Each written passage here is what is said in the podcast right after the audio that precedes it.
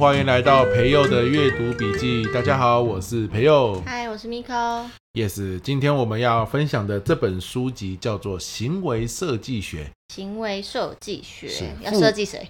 就是设计很多，就是设计你想要改变的事情哦。这是它的宗旨哦。你难得一开始就问了一个那么精准的问题，真的吗？不错。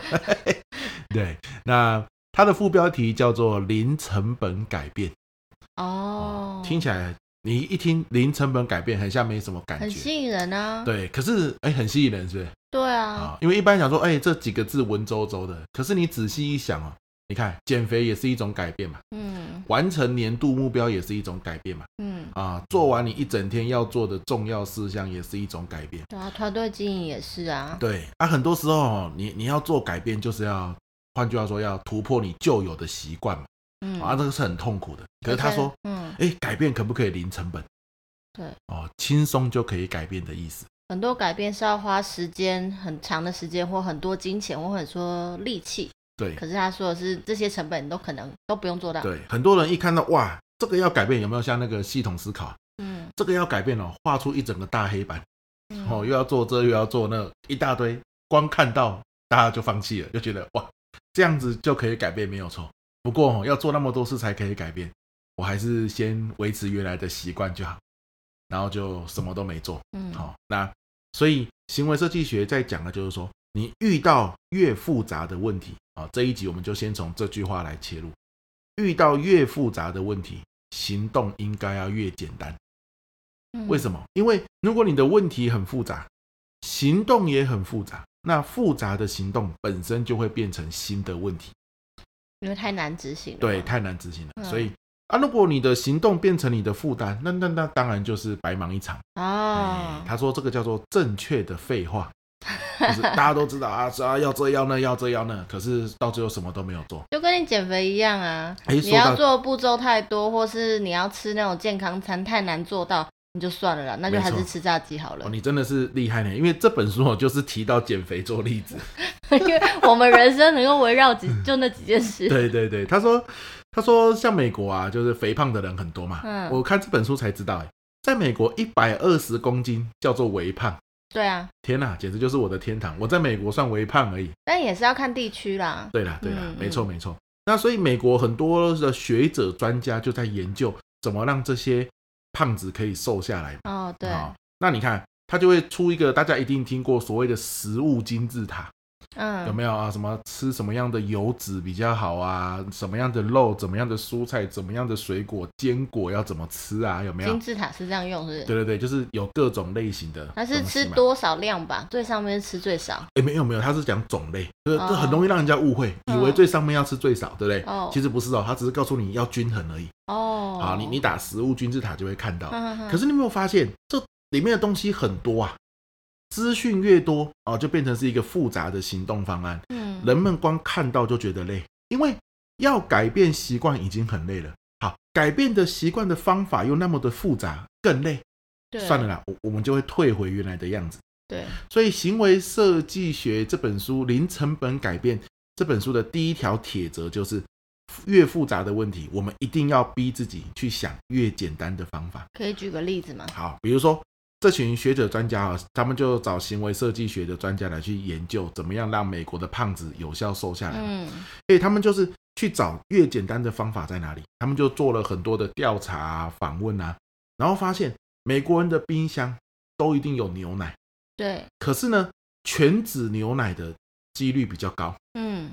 那他们那个时候还没有意识到说喝全脂跟喝低脂的差别在哪里？嗯，其实差别好几大卡哦，很多的哦。那美国人是这样，全脂低脂他们都喝，只要冰箱有他就拿起来喝，跟我们家一样。对，他根本不 care 全脂低脂啊，那那你就喝低脂不是更好吗？哦，所以他们与其一个金字塔说你要吃那么均衡的东西，什么各大类啊，买什么油脂什么的，他就是主打一件事，铺天盖地的广告哦，然后广播。啊、哦，文章哈、哦，各种就是告诉你喝低脂牛奶，嗯，你家应该要喝的是低脂牛奶哦。他会告诉你低脂牛奶比全脂牛奶少喝多少热量，嗯，哦，变得比较健康什么的啊、哦，所以就主打一件事，非常的具体。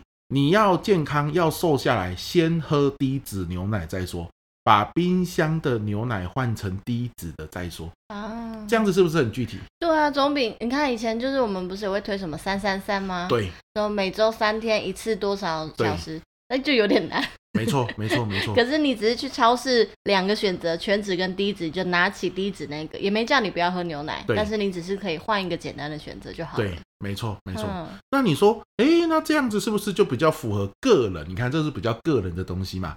如果我是公司，嗯，公司比较复杂，可以这样子用吗？嗯，可以的哈、哦。这个就要搭配什么？叫做找亮点。找亮点，找亮点什么意思呢？就是说，好，今天我假设我是一个这个所谓的执行长，嗯，然后呢，我的部门哈、哦，就是花费太多了，成本太高了，他决定要准结经费，嗯，他跟各部门说，请你们啊降低好你们的成本消耗，啊不要花那么多钱。一个月过去之后。十个部门，假设有六个部门都没有降低成本，还是跟以前一样。有四个部门降低了，嗯，好，请问一下，你要关注在是为什么这六个部门没有降低呢？我们来检讨它，还是我们要关注在这四个有降低成本的部门？关注成功的啊，对，把成功的方法放大，对，要把成功的方法就是找这四个，哎，这四个里面呢，哎，有两个它只是这个虚报。为了要敷衍长敷衍长官，嗯，所以他们其实真正是没有下降的。哦，那这个就这两个又不管他，啊，又看另外两个去找哦，他们这两个是真心诚意有在降低成本的部门哦，然后去找出里面最聚焦的一个方法或两个方法，这两个部门怎么做到的？啊？他们用了哪一个方法可以降低成本呢？找到之后推广到其他部门去，嗯，其他部门的人可能会怀疑，可能会不屑，觉得说怎么可能这么简单的一个方法，可能改变一个表格啊，可能做什么事情就可以降低成本，嗯，可是其他部门做到了嘛，好，就把这个东西抓出来，让大家一起来做，好，那这有在联合国有个实际的例子，嗯，好，我们就以这个例子为主，因为这个例子很有趣，哦，你知道联合国哦，它就是一个。某种程度上啊，讲难听一点，有名无实的单位，挂牌的一，一天到晚叫大家不要打仗，大家打的可快乐了，对。那他们除了叫大家不要打仗之外，其实还有很多的功能，比如说什么营养健康啊之类的。嗯、那越南有一阵子，越南小孩子营养不良的很严重，对，常常营养不良导致死亡，嗯，甚至畸形啊这样。那所以越南呢，就派了一个处事的官员哈，就是学者专家说。到越南去，能不能让大家变得比较营养一点？嗯，没有带经费去，啊，也也没有带人力去，哦，就是一个小小的部门，几个人就去了，连越南的什么部长级的，根本连见都懒得见他们，总觉得他们就是来浪费钱的，搞什么营养？那么多人来搞过了，从来没成功过。嗯，然后他们就去了，不受待见，没有人鸟他们，啊，反正长官带头不鸟他们嘛。搞得像以前孔子周游列国一样，没有人管他们就对了啦。嗯、好，那他们怎么办？没有经费，没有人哦，这就是行为设计学在说的哦。如果你有经费有人，你根本就不用用到行为设计学嘛，反正你大把钱一直花，总是有效果，对不对？打广告什么？嗯、可是你没有经费，没有人，你依然要造成改变，那你就要找到那个最具体的小方法哦，很重要，比较低的嘛。对对对，那个杠杆点。哎，首先第一步一定要找亮点。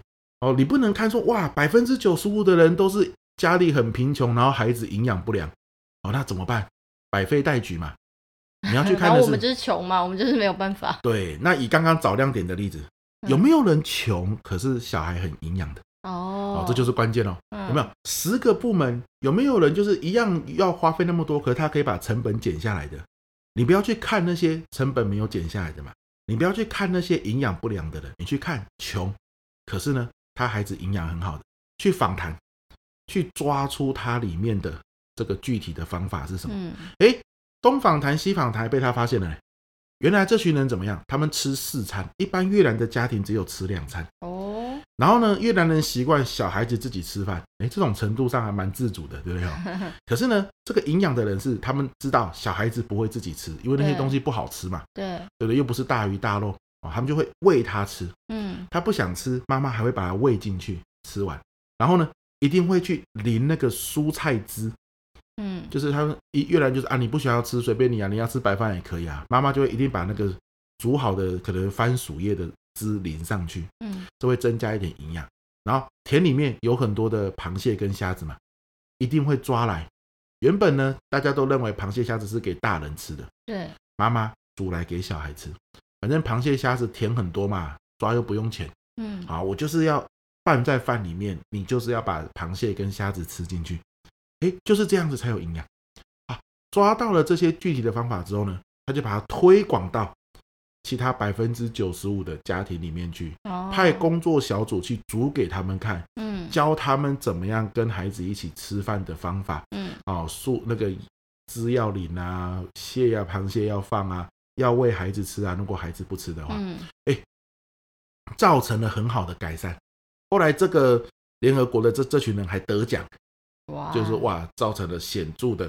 小兵立大功，对。可是，在这群联合国之前，很多人去过啊，嗯，对不对？可是去的人都是什么啊？我告诉你，来来来，来到这个 卫生所，你看看金字塔，对，卫生所集合。嗯、我告诉你，孩子要营养，你要十几个方法要做，啊、这个就叫什么？正确的废话。嗯，哎，还不如找到人家已经在做的亮点，嗯，然后聚焦在很明确的一个、两个、三个的方式里面，这样就好。哦，哎，所以这个一开始啊，跟大家分享啊就是。问题越复杂，行动要越具体跟明确。怎么揉起眼睛，不是我讲一讲，我眼睛很痒。因为我觉得他这个这个论点很棒哎，因为很长时候我们在做事情失败的时候，就是我们都会想说啊，怎么会失败？然后可能会一直聚焦在你失败的那些百分之八十的事情上，而其实我们应该要反过来看你成功的那百分之二十到底为何而成功？对，然后把这个成功的因素放大。他才有办法，就是有延续下去。没错，因为我们我们的大脑很习惯聚焦在失败的地方，因为我们太害怕，就是这个失败会让你之后没办法生存下去。对对对，嗯、然后看到人家没做好，我们就会聚焦在他身上。对对对，对，所以、呃、之前呢、啊，有一个人问我说，他跟他妈妈吵架，嗯，妈妈把他赶出家门。对，为什么？他他是老三哦，然后呢，他二哥死掉了，嗯，然后在丧礼上。那个做这个就是仪式里面呢，就是有一个环节的时候，所有的家人都要离开。对。而他太思念他二哥了，他没有离开，他不想离开。他妈妈气炸了，就他妈妈可能比较相信这些传统的仪式。嗯。然后一丧礼一结束，就叫他滚出去。嗯。离开这个家这样子啊，然后他就是很难过。他问我怎么办？哎，这个这个要怎么办？我怎么会知道？那我那时候。就想到了行为设计学这件事情，他很信赖你，这样会问你这种家庭。对对对对对，他就私讯给我，在我们的粉砖嘛。嗯，那我就想，哎，越复杂的问题要有一个越具体的方法，不见得马上见效，可是可以做嘛。那你要先找亮点嘛。所以呢，我我如果没有读过行为设计学之前呢，我可能就会问他一些细节啊，那个时候发生什么事啊？哦，啊，你家人有没有可以帮你的？伤口上撒盐呐？对，就是越问越复杂嘛，细节越多。越复杂，对，所以呢，什么叫聚焦在亮点？我就问他，你之前有没有跟你妈大吵过，然后后来和好的经验？对，这就是亮点嘛，你要找到和好的经验嘛。所以有有没有这样的经验呢？他就说有啊，就是他好像也蛮容易跟他妈吵架的，两个人可能都是有自己的想法。嗯，那我就说，那你之前怎么和好？然后就说啊，就是会呃买东西给妈妈吃啊，或者是。啊，就是带妈妈去旅游啊，或者是管他的，每天晚上打电话给妈妈啊，就是哦，我就跟他说哪一招最有用？嗯，他说每天晚上打电话给妈妈，不管他怎么冷嘲热讽，怎么样不讲话，怎么样骂我，反正我就打电话给他，然后问他晚上在看什么电视，久了他就会慢慢的就会跟我聊天了。我说那你这一次要不要用这一招？他说。可是这一次感觉比较严重哎，就是跟生死有关，我妈真的是气炸了。我我不知道这一招行不行哎，我就说，那你以前可以嘛？那你这一次就继续试试看啊，就是找到这个亮点，持续去敲动它嘛。可能以前一周就可以了，这一次需要一个月，嗯，啊，你就试试看行不行这样。那他后来是都没有回我啦，所以我也不知道到底有没有成功。嗯，可是很多时候这种复杂的议题哦，以前我们就是攻一波啊。讲了一大堆方法，然后大家就听得很像点点头，其实都是正确的废话。嗯，他们光想到你讲那么多，他们就放弃了。也是。可是这一次是一招而已，而且他以前成功过的招式，他就比较有动力去试试看。嗯，当然可能时间要比较长，也不一定有用。可是不一定有用，我们再去想，哎，那你以前成功的另外一招是什么？哎，再来去聚焦再运用嘛。我觉得就跟减肥一样吧，就是我们即便用了一个简单的招数。大家觉得啊可行可行，我就喝个低脂牛奶。但是也不代表我们喝低脂牛奶就真的会变瘦，没错。可是至少我们开始做了，没错。而且有一个开始之后，你就有动力去朝下一个，因为你知道这个方法，哎，不太行。但是我有开始做，哎，然后就有自信了，然后你可以再去找第二、第三个方法。没错。嗯。所以所谓的零成本改变啊，就是去选一个具体的方式去做，就比较接近零成本的感觉嘛。是是。啊，所以。今天呢，这一集分享到这边，不知道你有没有连接到自己生活中一些很复杂的问题，一直想改变却无力的情况？对，哎，我们可以去试试看，找到以前有成功过的经验，哪怕只有一点点成功哦，然后去想以前成功的时候一个明确的行动是什么。我们现在就来试试看。嗯，如果你找到，也欢迎可以留言分享给我们哦，让我们知道哦。嗯，对对，哎，这就让我想到，我以前我刚刚以为要结束了，差不多了。我刚刚我题外话想到嘛，烦呢。我这辈子就只有一次减肥成功的经验嘛，就是我研究所毕业的那段时间了。哎，我就可以来想想我那时候是怎么成功的。嗯，一个明确的方法。好哦，加油哦。好了，那我们这集到这边喽，下一集见喽，拜拜哦。干嘛这么大声？